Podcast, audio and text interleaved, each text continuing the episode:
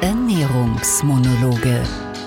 Der Gesundfühl-Podcast von Nahrungsmittel-intoleranz.com mit dem Ernährungsbiologen Magister Dr. Michael Zechmann-Kreis. Einen wunderschönen guten Tag. Die Staffel 2 der Ernährungsmonologe startet und das freut mich sehr, weil das Ganze unter keinem so guten Stern stand, aber wir haben es geschafft, diese Staffel 2 zu finanzieren und ja, gehen wir gleich in Medias Res. Staffel 2 wird sich hauptsächlich um das Thema Übergewicht drehen, natürlich immer in Zusammenhang mit Intoleranzen. Und ich werde in dieser Staffel 2 verschiedene Diäten besprechen, verschiedene Möglichkeiten, um Gewicht ab oder zuzunehmen. Wir werden uns die historische Entwicklung dieser Diäten anschauen. Wir werden uns anschauen, ob sie denn funktionieren, ob sie nicht funktionieren und vielleicht am Ende dieser Staffel 2 herausfinden, was ist die beste Methode, um Gewicht zu verlieren. Um aber überhaupt zu wissen, worüber wir sprechen, werde ich heute in der ersten Folge ein bisschen etwas erzählen, generell über Übergewicht und Adipositas. Was ist das und wie kann man feststellen, ob man übergewichtig ist oder nicht? Klingt vielleicht blöd, weil man kann ja sagen, stelle ich mich halt auf die Waage, aber so einfach ist es eigentlich nicht. Grundsätzlich ist dieses Thema Übergewicht ein sehr wichtiges. Äh, Übergewicht und Adipositas sind das Gesundheitsproblem Nummer eins und das nicht nur in den USA, wo wir ja alle dieses Bild kennen des übergewichtigen Amerikaners, der Amerikanerin. Nein, auch in Europa, auch bei uns ist das ein sehr, sehr großes Problem. Wir sprechen von Übergewicht ab einem sogenannten Body Mass Index von über 25 und eigentlich unter 30 haben wir das, was wir Präadipositas nennen, also ein noch normales Übergewicht dieses krankhafte Übergewicht ab einem Body Mass Index von 30 ist das, was dann als Adipositas bezeichnet wird. Wenn wir uns ein Beispiel anschauen, wie sich das in Deutschland entwickelt hat, das finde ich ganz interessant. Wir haben äh, übergewichtige Menschen, also BMI, Body Mass Index über 25, aber unter 30, in Deutschland 1998 gehabt ungefähr 67 Prozent der Männer und 53 Prozent der Frauen. 1998. Knappe 70 Prozent Männer, knappe 50 Prozent Frauen. Und einige Jahre später, 2012, war das noch gleich. Das hat sich kaum verändert. Das sind die Übergewichtigen. Wenn man aber im gleichen Zeitraum von 1998 bis 2012 sich die adipösen, also die krankhaft übergewichtigen Menschen anschaut, dann sieht man, dass es 1998 noch 18% Männer und 22% Frauen betroffen hat und 2012 schon 23% Männer und 23% Frauen. Das heißt, die Männer sind um fast 5% gestiegen, bei den Frauen um 1%, aber Männer und Frauen haben sich sozusagen angeglichen auf knapp ein Viertel der Bevölkerung. Das ist die Prozentzahl, wo wir derzeit 2021 in etwa stehen. Das Tragische an der ganzen Geschichte ist eigentlich nicht, dass das Übergewicht bei den Erwachsenen so massiv steigt, sondern das Tragische ist, dass es vor allem bei den Kindern und Jugendlichen steigt. Schon über 6% der Kinder sind adipös, über 18% der Jugendlichen sind adipös, bei dann 23% der Erwachsenen. Und eine Problematik, die man da ansprechen muss, ist, dass jemand, der im, als Erwachsener adipös wird, aber als Kind normalgewichtig war, der kann dieses Übergewicht relativ leicht wieder loswerden. Aber jemand, der schon als Kind adipös war, also diese 6% der Kinder, die schon im Kindesalter adipös sind, die haben fast keine Chance im Erwachsenenalter, wenn sie dann noch adipös sind, dieses Übergewicht wieder loszuwerden. Und deshalb müssen wir, das ist ganz, ganz wichtig in unserer Gesellschaft, bei den Kindern ansetzen. Wir müssen in den Schulen und äh, zu Hause ansetzen und unsere Kinder gesund und vernünftig ernähren. Mit wenig Zucker, mit wenig Limonaden, mit gesunden Lebensmitteln, mit einem guten Lebensstil und den Kindern vor allem auch vorleben. Das ist ganz wichtig. Diesen Lebensstil vorleben. Nicht beim Fernsehen eine Tüte Chips neben dem Kind essen und damit dem Kind zeigen, dass das okay ist, sondern sich zu Tisch setzen, gemeinsam essen, gesund ernähren. Diese steigende Tendenz des Übergewichts, die ist Faktum und die ist natürlich ein Problem für unsere Gesellschaft. Dieser BMI oder Body Mass Index, der errechnet sich so, dass man das Körpergewicht in Kilogramm nimmt und dann durch die Körpergröße in Metern zum Quadrat dividiert, also Kilogramm durch Quadratmeter. Dann kommt man auf eine Zahl. Normalgewichtige Menschen kommen da auf eine Zahl von ca. 18 bis 25. Mit 18 bis 25 Body Mass Index hat man eigentlich kein großes Risiko einer Begleiterkrankung.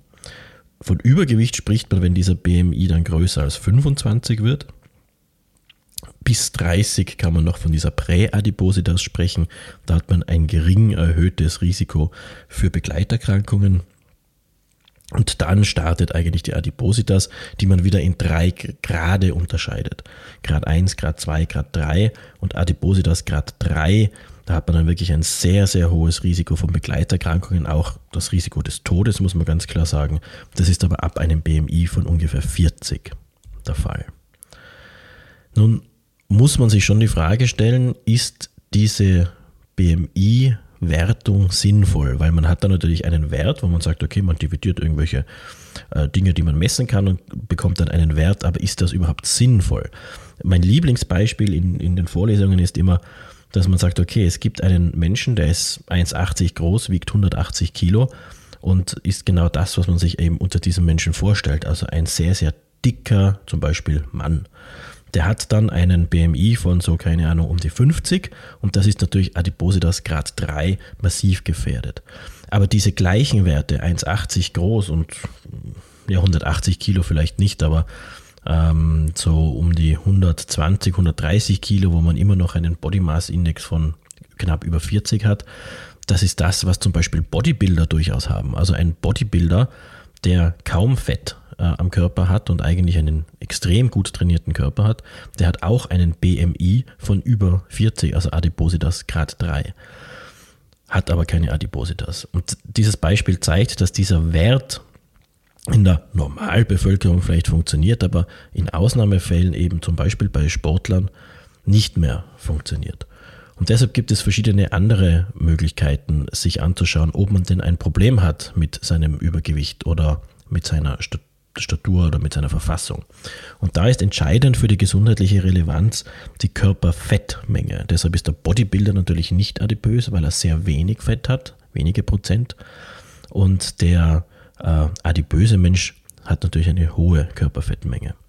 Und es geht auch um die Fettverteilung und das ist was ganz, ganz Gemeines.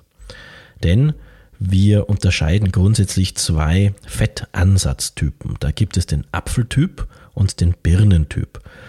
Im äh, Fachjargon nennt man das äh, Androide Adipositas oder abdominaler Fettansatz.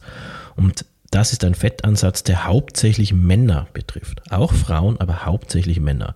Das ist der klassische Bierbauch.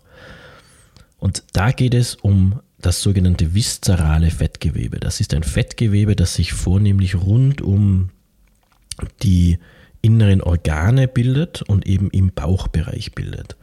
Und dieses Fett ist ein Fett, das ein sehr hohes gesundheitliches Risiko hat, weil es stoffwechselaktives Fettgewebe ist. Es setzt zum Beispiel Entzündungsreaktionen in Gang.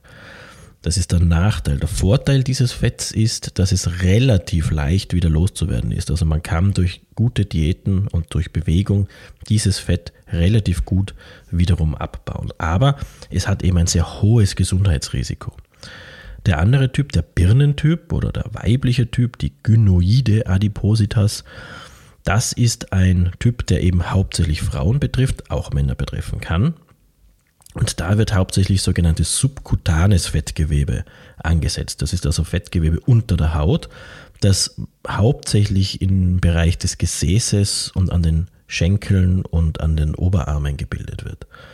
Das ist ein Fettgewebe, das ähm, kaum stoffwechselaktiv ist. Deshalb ist es sozusagen gesund, also gesünder als das viszerale Fett. Ähm, und es hat dadurch ein sehr geringes metabolisches Gesundheitsrisiko. Das ist natürlich ein Vorteil. Der Nachteil dieses Fettgewebes ist, es ist sehr schwer wieder loszuwerden. Also im Vergleich zum viszeralen Fett kann man hier durch Diät und Bewegung und so sehr, sehr schwer dagegen ankämpfen. Alles ist möglich, aber es ist deutlich, deutlich schwerer. Also dieser Apfeltyp, der eher bei Männern auftritt, der Bierbauch, und der Birnentyp, der eher bei Frauen auftritt, das sind also diese Fettansätze, diese Fettansatzformen, die wir uns auch immer im Hinterkopf haben müssen. Es geht also um die Körperfettmenge, je nachdem auch in welchem Fetttyp. Es geht um den Body Mass Index und dann kann man noch andere Faktoren sich anschauen, wie zum Beispiel den Teilienumfang. Man kann also am Nabel messen und dann schauen, ähm, wie viel Zentimeter habe ich Teilienumfang. Da gibt es auch Tabellen, die dann sozusagen, wo man nachschauen kann, naja, Normalgewicht bei Frauen wäre dann also unter 80 Zentimeter, bei Männern unter 94 Zentimeter. Übergewichtig ist man dann, wenn man zwischen 80 und 88 ungefähr bei Frauen oder zwischen 94 und 102 bei Männern hat. Und alles, was drüber ist, also bei Frauen über 88 und bei Männern über 102 Zentimetern, da spricht man dann von Adipositas. Und das Wichtige ist aber, wenn man eben, daher auch dieses Beispiel mit dem Bodybuilder, man kann niemals eines dieser Messelemente oder einen solchen Faktor heranziehen, sondern man muss immer das Gesamte anschauen. Das heißt, man muss sich den BMI anschauen, die Körperfettmenge anschauen, schauen, wie ist es verteilt und den Teilenumfang anschauen. Dann kann man bestimmen, ob jemand ein Problem vielleicht entwickelt mit seinem Übergewicht oder ob es eigentlich unproblematisch ist. Es gibt ganz viele Faktoren für diese viszerale Adipositas, denn das ist ja die, die jetzt das Gesundheitsrisiko erhöht. Dieses subkutane Fett des Birnentyps hat ja weniger Gesundheitsrisiko, aber dieses viszerale Fett, das ist das, was problematisch ist, weil es eben stoffwechselaktiv ist. Und da haben Männer einfach ein höheres Risiko als Frauen. Auch im Alter steigt es, also je älter man ist, desto höher wird dieses Risiko. Bei Frauen ist die Menopause wichtig, also ab der Menopause steigt auch bei Frauen das Risiko eines viszeralen äh, Fettaufbaus. Rauchen erhöht erhöht dieses Risiko. Und natürlich hochkalorische Nahrung. Also je mehr Kalorien meine Nahrung hat, je mehr Kalorien ich zuführe, desto eher wird viszerales Fett gebildet. Wenn ich dann noch geringe körperliche Aktivität habe, ähm, ist das natürlich ganz, ganz schlecht. Übergewicht oder Adipositas ist etwas, was ich natürlich nicht von einem Tag auf den anderen entwickle, sondern etwas, was Langzeit mich begleitet und deshalb ist es auch eine chronische Erkrankung. Das kann man durchaus so sagen. Eine chronische Erkrankung, wo wir ein sogenanntes multifaktorielles Geschehen haben. Das heißt, wie gesagt, es geht nicht um einen Auslöser, es gibt durchaus mehrere Auslöser, mehrere Gründe, warum ich äh, zu dick bin. Kurz gesagt, könnte man kurz gegriffen sagen, naja, eigentlich geht es um genau eine Sache. Wenn ich mehr Kalorien zuführe, als ich abführe, nehme ich zu. Stimmt. Aber ganz so einfach ist es halt dann doch nicht, denn es gibt ganz, ganz viele Faktoren, die man sich anschauen muss. Es gibt genetische Faktoren, eben den Lebensstil, psychosoziale Faktoren, sogenannte endokrine Faktoren oder Arzneimittel. Es gibt das Mikrobiom, auch über das müssen wir in diesem Zusammenhang sprechen. Wenn wir mal kurz die genetischen Faktoren anschauen, man hört ja oft von Leuten, die dann sagen, naja, ich bin, das ist meine Genetik, warum ich so dick bin.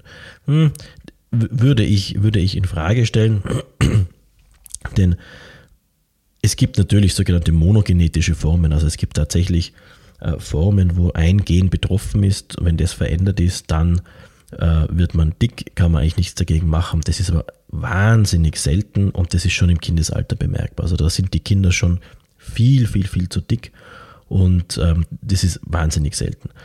Wir reden bei den genetischen Faktoren eigentlich immer von sogenannten polygenetischen Faktoren. Da müssen also immer mehrere Genabschnitte betroffen sein. Und die können getriggert werden. Wir kennen da fast 60 verschiedene Genabschnitte, die relevant sind und die nicht alle natürlich aktiv sind, sondern unterschiedliche. Das können ein paar davon sein und die werden teilweise aktiv oder nicht aktiv, die werden getriggert durch zum Beispiel Lebensumstände oder sowas.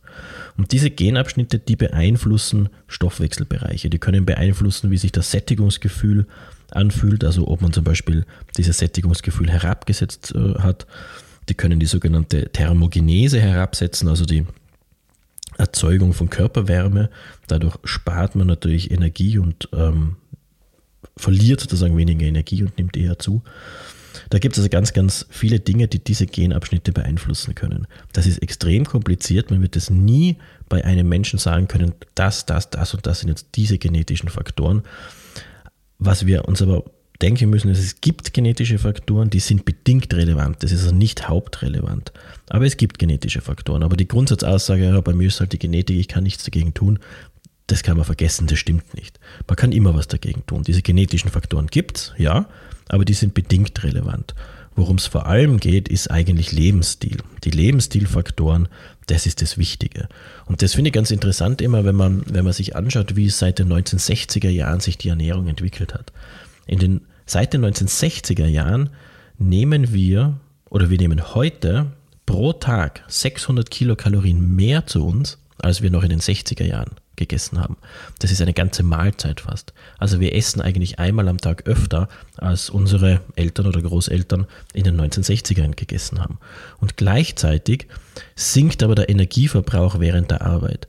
Unsere Arbeit ist viel mehr im sitzenden Bereich, auch länger. Wir sitzen 8, 9, 10, 11 Stunden am selben Fleck. Wir brauchen irgendwelche Smartwatches, die uns jede Stunde daran erinnern, uns mal zu bewegen. Das war in den 60ern noch nicht so. Und wir haben derzeit ungefähr 30 Prozent der Bevölkerung, die jeden Tag mehr als die benötigte Energiefuhr zu, zu, sich nimmt. Also wir haben, keine Ahnung, 1700 Kilokalorien, die wir pro Tag bräuchten und nehmen aber 2,5 oder sowas äh, zu zu uns. Und die Gründe sind ganz unterschiedlich. Das kann am falschen Essen liegen, dass man zum Beispiel gern mal Fastfood isst, das sehr energiereich ist, ballaststoffarm ist, wenig Platz im Magen einnimmt, dadurch keine Dehnung des Magens verursacht und damit kein Sättigungsgefühl bringt. Wir reden vom Snacken zwischendurch, was wir oft gar nicht merken. Da ist schon mal dann eine ganze Packung Haribo, also ich darf keine Werbung machen hier. Oder ich kann Haribo äh, Werbung machen, vielleicht zahlt uns Haribo ein bisschen Geld für den Podcast. Wenn man also ähm, äh, eine ganze Haribo-Tüte äh, verdrückt am Tag. Wir reden von zuckrigen Limonaden. Wir nehmen, reden von äh, einer Zunahme der Portionsgrößen. In den 60ern waren die Portionen viel, viel kleiner, als sie heute sind. Wir essen größere Portionen. Und wir haben auch gelernt, alles, was am Teller ist, wird aufgegessen. Das heißt, wenn mehr am Teller angerichtet wird, esse ich das halt auch auf. Und damit steigen auch die Portionsgrößen. Und wir haben eine intensive Bewerbung für Nahrungsmittel. Sie müssen nur mal heute, wenn Sie mal wieder Fernsehen schauen, äh, wofür Werbung gemacht wird. Da ist wahnsinnig viel Essen und Trinken dabei und da wird nicht Werbung gemacht für gesundes Essen, da wird Werbung gemacht für Süßigkeiten, für Schokolade, für Fettiges, für Fastfood. Auch die körperliche Bewegung generell nimmt ab, nicht nur beim Arbeiten, sondern generell. Äh, wenn man denkt, 30 äh, Minuten laufen haben so, je nachdem wie schnell man läuft, so 300 bis 400 Kalorien wird man da verbrennen. Ein Big Mac zum Beispiel von McDonald's äh, hat laut Webseite 563 Kilokalorien, also mehr als äh, eine halbe Stunde laufen, um das wieder abzubauen. Und das esse ich ja nicht allein, da sind ja nur noch Pommes und, und ein Getränk dabei. Was wir auch bedenken müssen, ist der Schlaf. Das, das ist ganz faszinierend. Das denkt man oft nicht. Zu wenig Schlaf heißt ein höherer BMI. Also diese Regel kann man sagen, je weniger Schlaf, desto höher der BMI. Und das sehen wir auch bei Menschen, die so 30, 40 Jahre alt sind, irgendwo dazwischen. Die kriegen dann oft auch mal Kinder, schlafen dann dadurch weniger und der BMI steigt und steigt und steigt, weil man viel zu wenig schlaft. Stress ist natürlich auch nicht gut. Und warum schlaft man wenig? Weil man Stress hat. Ja, die psychosozialen Faktoren darf man nicht unterschätzen, über die äh, möchte ich gar nicht zu sehr jetzt eingehen. Wichtig ist, dass äh, wir äh, diesen Kummerspeck, den man immer wieder mal hört, ja, okay, das kann es schon geben. Also es kann natürlich auch Menschen geben, die beginnen zu essen, wenn sie traurig sind. Auf der, in die andere Richtung gibt es natürlich auch Menschen, die hören auf zu essen, wenn sie traurig sind. All das kann natürlich erlernt sein. Da könnte man in der Erziehung oder in der, in der Prävention vielleicht schon ein bisschen dran arbeiten. Die sozialen Faktoren dürfen wir auch nicht vergessen, wenn wir über die, das Übergewicht in der Bevölkerung äh, sprechen. Gehen Sie mal in einen Supermarkt und schauen sich an, was zum Beispiel Brot kostet. Ein Kilo Toastbrot kriegen Sie teilweise für unter 1 Euro. Aber ein Kilo gesundes Sauerteig Bio-Dinkel-Schwarzbrot ist deutlich teurer. Da kann man schon mal 7, 8 Euro hinlegen. Und natürlich heißt das, dass Menschen, die weniger Geld zur Verfügung haben, eher zu dem günstigen Nahrungsmittel greifen, die dann schlechtere, also sprich hochkalorischer sind. Und deshalb sind also auch diese sozioökonomischen Faktoren, ähm, diese wirtschaftlichen Faktoren relevant, wenn man über Übergewicht äh, spricht. Auch der soziale Druck darf man nicht vergessen. Alkoholkonsum, äh, fettreiches Essen, all das sind also Faktoren, die dazu beitragen, dass unsere Gesellschaft immer dicker wird. Und ein anderes Thema dieser Faktoren ist das Mikrobiom. Wie Sie wissen ja, ich habe in diesem Podcast in der ersten Staffel auch schon über das Mikrobiom gesprochen. Das Mikrobiom, früher hat man Darmflora gesagt, bezeichnet hier jetzt also die äh, Lebewesen, die Bakterien, Einzeller, Pilze, die bei uns im Darm hausen, die mit uns gemeinsam sozusagen uns als Lebewesen bilden. Und der Einfluss dieses Mikrobioms, der ist definitiv da. Wir wissen es nicht ganz genau, aber wir wissen, dass er da ist. Und dieses Mikrobiom hat Einfluss auf unsere Gesundheit, auf unsere Verdauung und auch auf den Zustand unseres Fettgewebes, wenn man so will. Also die Zusammensetzung des Mikrobioms hat durchaus eine Auswirkung darauf, ob wir eher dick oder eher dünn sind. Das Blöde ist, wir können das eigentlich nicht wirklich beeinflussen. Da haben wir zumindest derzeit noch eigentlich keine Möglichkeit. Lassen Sie sich das bitte auch nicht einreden und kaufen irgendwelche teure Produkte. Das geht leider Gottes, leider Gottes nicht. Wir wissen aber, dass wir dieses Mikrobiom verändern können, zum Beispiel durch gewisse Diäten, durch gewisse Ernährung. Also wir können schon ein bisschen steuernd äh, einwirken, aber jetzt nicht zielgerichtet in dem Sinne, wie wir es eigentlich ganz gerne hätten. Diese das Übergewicht ist also, oder diese Adipositas, die Europa und andere westliche Länder heimsucht, ist eine chronische Erkrankung, so kann man das eigentlich sagen, der eben ein multifaktorielles Ursachengefüge zugrunde liegt, wie das immer so schön heißt. Was sind nun die Erkrankungen, mit denen wir zu rechnen haben, wenn wir übergewichtig sind? Weil man kann natürlich sagen, naja gut, ist man halt übergewichtig, ist ja wurscht. So ganz wurscht ist es eben nicht. Wir haben vor allem Diabetes als, als äh, Folgeerkrankung. Wir haben ähm, Diabetes mellitus Typ 2 natürlich. Wir haben durch die erhöhten Triglycerid und verminderte HDL-Spiegel äh, gesundheitliche Probleme. Wir haben mit Blut, Bluthochdruck zu kämpfen. Dann gibt es natürlich die kardiovaskulären Erkrankungen. Also wir reden von sowas wie Herzinfarkt und diesen ganzen Herzerkrankungen. Ich habe ein 50% höheres Risiko zu sterben nach einem solchen kardiovaskulären Ereignis, wenn ich adipös bin. Also auch der Tod, dieses erhöhte Mortalitätsrisiko, ist natürlich etwas, das bei Übergewicht äh, relevant ist. Das muss man ganz, ganz, ganz klar sagen. Und die gesundheitliche Konsequenz, da kommt man unweigerlich mit dem sogenannten metabolischen Syndrom in Verbindung. Dieses metabolische Syndrom da ist die Grundlage eine sogenannte Insulinresistenz. Ähm, diese Insulinresistenz ähm, kann man ganz vereinfacht so darstellen, dass Insulin ist ja ein Hormon und dieses Hormon, das dockt an der, an der Zellwand an, an Rezeptoren an der Zelle. Und wenn sie das macht, dann beginnt diese Zelle Glucose aufzunehmen. Das macht sie also nicht, bevor nicht dieses Insulin andockt. Wenn ich sehr viel Zucker esse, sehr viel Glucose zuführe, dann führt das natürlich dazu, dass sehr viel Insulin ausgeschüttet wird und damit nehmen die Zellen natürlich sehr viel Glucose auf. Logisch. Das muss halt irgendwann wieder auch vorbei sein. Wenn es nicht vorbei ist, weil ich den ganzen Tag esse, weil ich dauernd Glucose über lange Zeiträume zuführe, dann sagt die Zelle irgendwann einmal, äh, okay, stopp, meine Rezeptoren sollen nicht mehr reagieren auf Insulin und vermindert diese Anzahl der Rezeptoren. Das heißt, die Zelle wird eben resistent gegen das Insulin.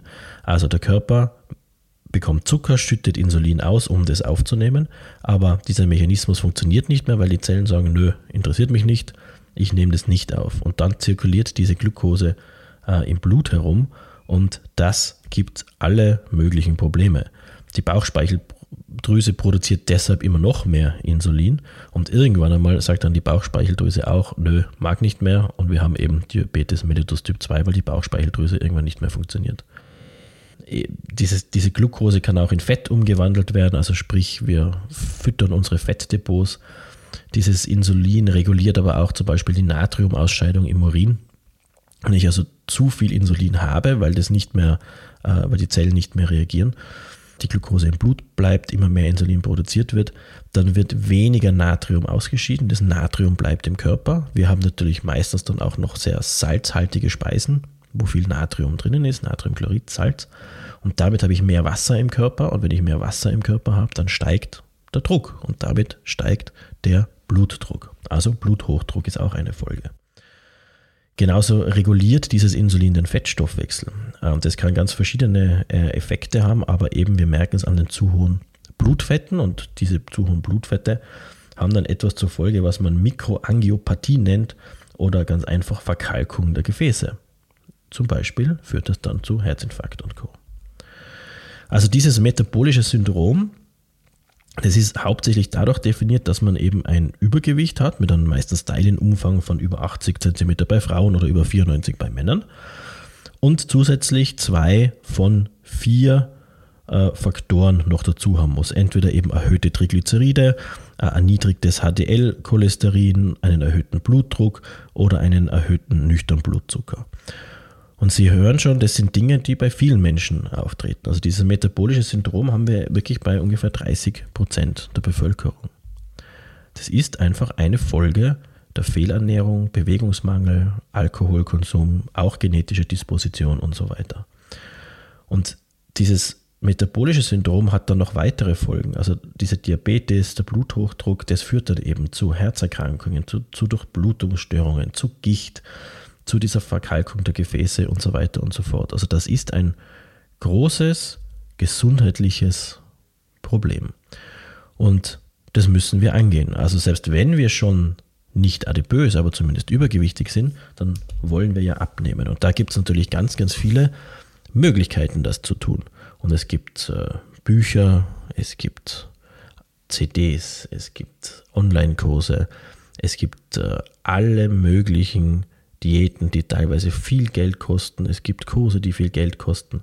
Und in diesem Podcast, in diesen, in diesen nächsten Folgen, wollen wir uns einige dieser Therapiemöglichkeiten ansehen, einige dieser Diäten ansehen und dabei herausfinden, können die was, können die nichts, zahlt sich's aus, zahlt sich's nicht aus. Und vielleicht hilft euch, lieben Hörerinnen und Hörern, dieser Podcast dann dabei, eure Diät zu managen, eure Diät zu verbessern oder vielleicht einfach wieder ein bisschen mehr Lebensmut zu bekommen und sich nicht zu sehr zu stressen mit der Ernährung, denn Stress ist nie gut für die Ernährung. In diesem Sinne freue ich mich auf die nächste Folge. Wenn ihr mir schreiben wollt, gerne podcast at nahrungsmittel-intoleranz.com. Ich freue mich immer über Post. Ich äh, freue mich auch über Spenden. Selbstverständlich könnt ihr diesen Podcast weiterhin unterstützen. Auf nahrungsmittel-intoleranz.com slash podcast findet ihr alle Infos dazu.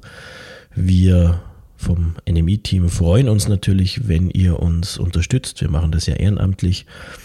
Und äh, wir hoffen, dass wir diese zweite Staffel euch äh, gut produziert weiterhin liefern können.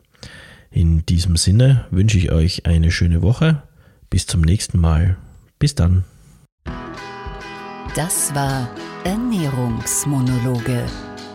Der Gesundfühl-Podcast von Nahrungsmittel-intoleranz.com.